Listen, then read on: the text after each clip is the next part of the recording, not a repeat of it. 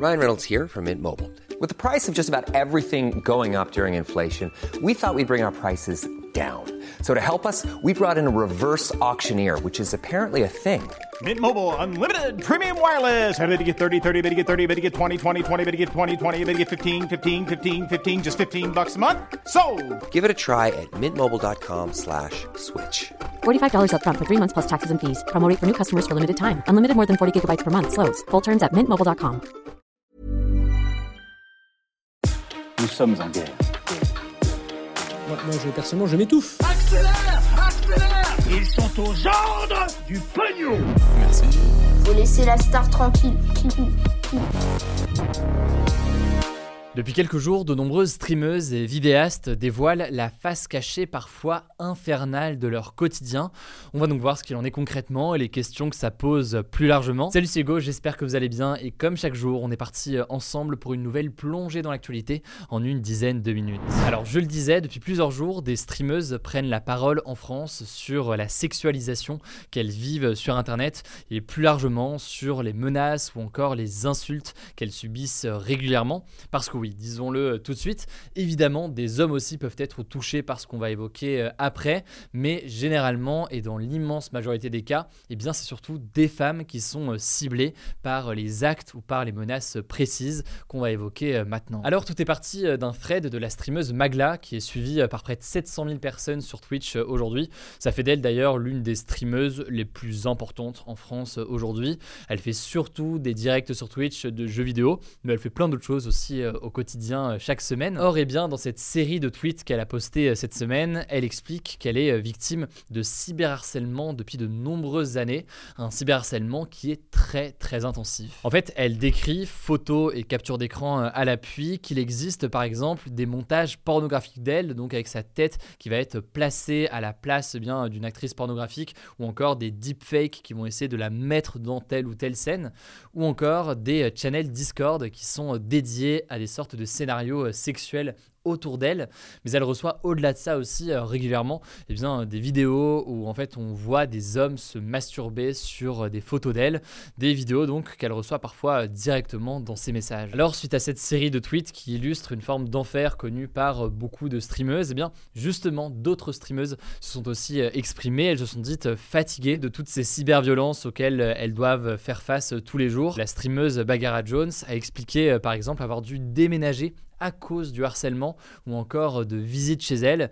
Et elle raconte aussi avoir euh, développé des angoisses et des insomnies du fait justement de ces menaces ou de ces intrusions euh, dans sa vie privée. Et d'ailleurs, quelques jours avant euh, le thread de Magla, eh bien, des streameuses, notamment Shiromani, ont posté des extraits de leur live où on les voit au téléphone avec un homme qui se faisait passer pour un livreur UPS pour essayer de récupérer l'adresse de Shiromani, un homme qui la menaçait ensuite de viol. Alors en l'occurrence, malheureusement, c'est un problème qui n'est pas nouveau, c'est-à-dire que ça fait des années que euh, les femmes qui produisent du contenu euh, sur Internet s'expriment sur ces violences qu'elles peuvent vivre euh, au quotidien. Des violences qui, vous l'avez compris, dans certains cas, se retrouvent amplifiées par le fait qu'elles sont très suivies, ce qui forcément eh bien, multiplie potentiellement le nombre de messages et de harcèlements qu'elles peuvent recevoir. Il faut savoir qu'en France, 65% des femmes de moins de 35 ans disent avoir été victimes de violences et de haine en ligne. C'est ce qu'indique une récente étude Ipsos qui a été euh, commandée par euh, l'assaut féministe contre le harcèlement. Ce qu'il faut bien comprendre, c'est que ça touche euh, les streameuses, mais ça touche plus largement une très grande partie des femmes en France, et ce donc y compris des femmes qui parfois ne sont pas du tout suivies. Et d'ailleurs, j'en suis conscient, le fait de décrire ça peut paraître tristement évident, disons, pour beaucoup de femmes qui elles-mêmes se retrouvent confrontées à ça au quotidien, mais ça me paraît important de rappeler ces éléments qui montrent l'ampleur du problème. Mais alors là-dessus, que dit la loi et que risquent concrètement les personnes derrière ces actes, et eh bien en fait en France, le cyberharcèlement est considéré comme un délit, un délit qui peut être puni de 2 ans de prison et de 30 000 euros d'amende. Euh, ça va jusqu'à 3 ans de prison et 45 000 euros d'amende si la victime a moins de 15 ans.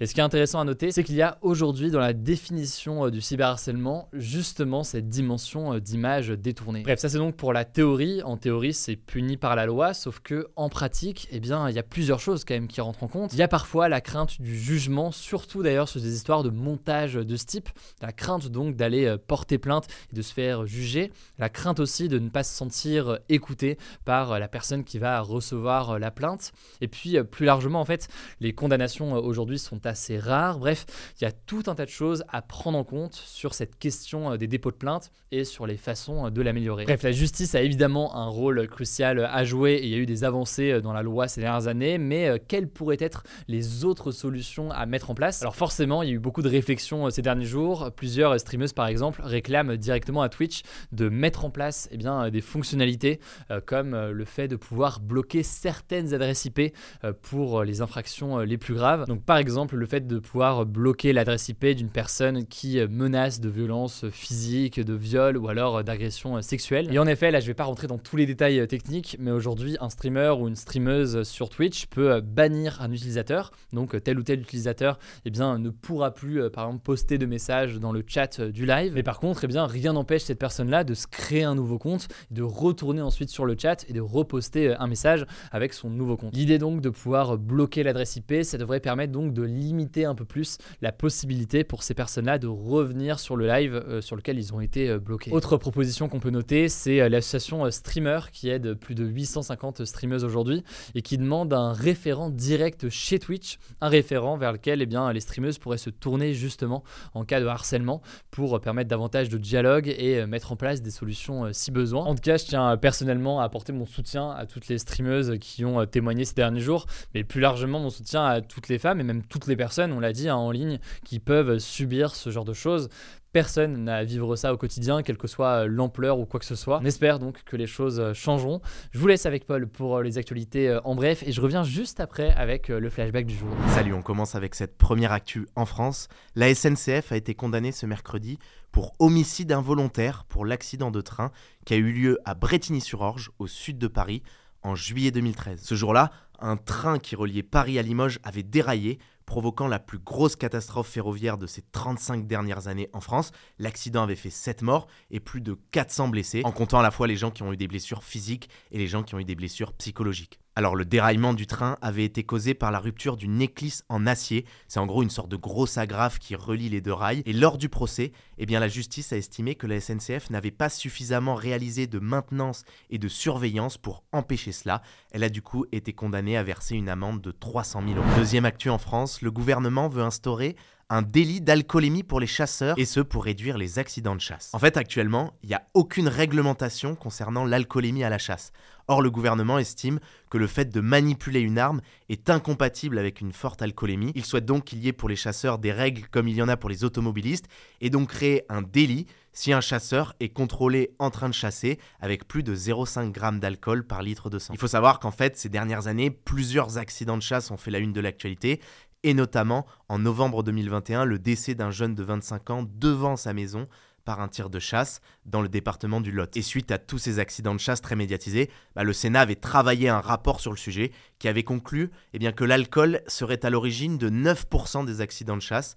Bref, du coup, cette mesure du délit d'alcoolémie pour les chasseurs faisait partie des solutions avancées par le Sénat. On verra donc ce qu'il en est. En tout cas, plusieurs fédérations de chasseurs ont affirmé qu'ils n'étaient pas contre l'idée. Troisième actu, c'est une autre mesure proposée cette fois par la secrétaire d'État à l'enfance, Charlotte Cobel, et cette fois l'objectif est de restreindre l'accès des sites pornographiques aux mineurs. Ça consisterait à mettre en place un paiement par carte bancaire de 0 euros à l'entrée des sites pornographiques. Selon Charlotte Cobel, ça serait un filtre plus efficace que le message Avez-vous plus de 18 ans?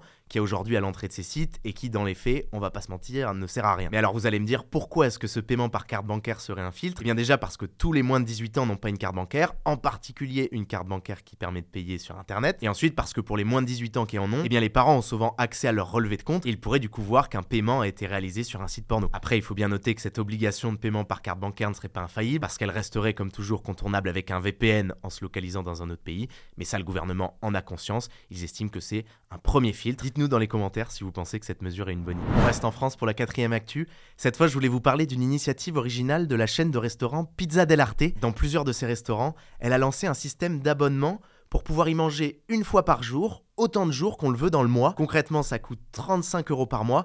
L'abonnement permet de prendre en fait juste un plat parmi une sélection de 5 pizzas et de 2 plats de pâtes, un plat qui a une valeur d'environ 8 euros à la carte. L'objectif affiché par Pizza del Arte, c'est de tenter de fidéliser davantage ses clients dans un contexte où dernièrement la fréquentation de ces restaurants a baissé le midi en raison du Covid et du développement du télétravail. Alors certains estiment que ce modèle n'est pas tenable pour Pizza del Arte parce que en proposant des plats à 8 euros, mettons si un client vient ne serait-ce que 3 fois dans la semaine, il va consommer l'équivalent de 100 euros de plats à la carte par mois pour un abonnement qui lui coûte que 35 euros. Mais à côté de ça, certains estiment que ça peut être rentable parce que le client va aussi consommer des boissons ou autres qui sont proposés en supplément et qu'il va aussi potentiellement attirer d'autres personnes avec lui au restaurant, des personnes qui ne sont pas abonnées. Bref, on verra si cette offre qui s'inspire des plateformes de streaming tient. C'est un modèle qui est tenté aussi par plusieurs chaînes aux États-Unis. Cinquième info en tech, Apple a confirmé que tous ces nouveaux iPhones auront bientôt un chargeur USB-C, le chargeur qui est aujourd'hui utilisé sur les appareils Android, et ce potentiellement dès 2023. Alors vous vous en souvenez peut-être, en fait ça fait suite à une décision de l'Union européenne qui a imposé qu'il y ait le même chargeur pour tous les nouveaux appareils vendus dans l'Union européenne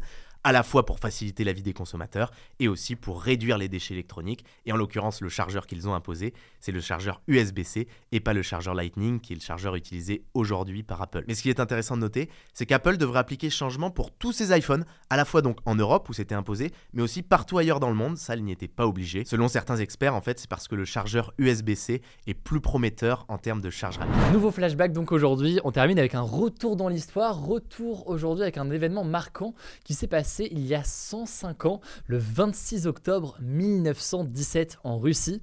Ce jour-là, Lénine, le chef du Parti communiste russe à l'époque, prenait le pouvoir après avoir renversé le gouvernement lors de la révolution russe d'octobre 1917. La Russie devenait alors le premier État à se définir comme communiste. Attention, ça ne veut pas dire pour autant que selon Lénine, le communisme était réalisé, mais là je ne rentre pas dans tous les détails techniques, sinon on est parti pour un cours de sciences politiques. On pourra pourquoi pas en reparler dans Voilà, c'est la fin de ce résumé de l'actualité du jour. Évidemment, pensez à vous abonner pour ne pas rater le suivant, quelle que soit d'ailleurs l'application que vous utilisez pour m'écouter. Rendez-vous aussi sur YouTube et sur Instagram pour d'autres contenus d'actualité exclusifs. Écoutez, je crois que j'ai tout dit, prenez soin de vous et on se dit à très vite.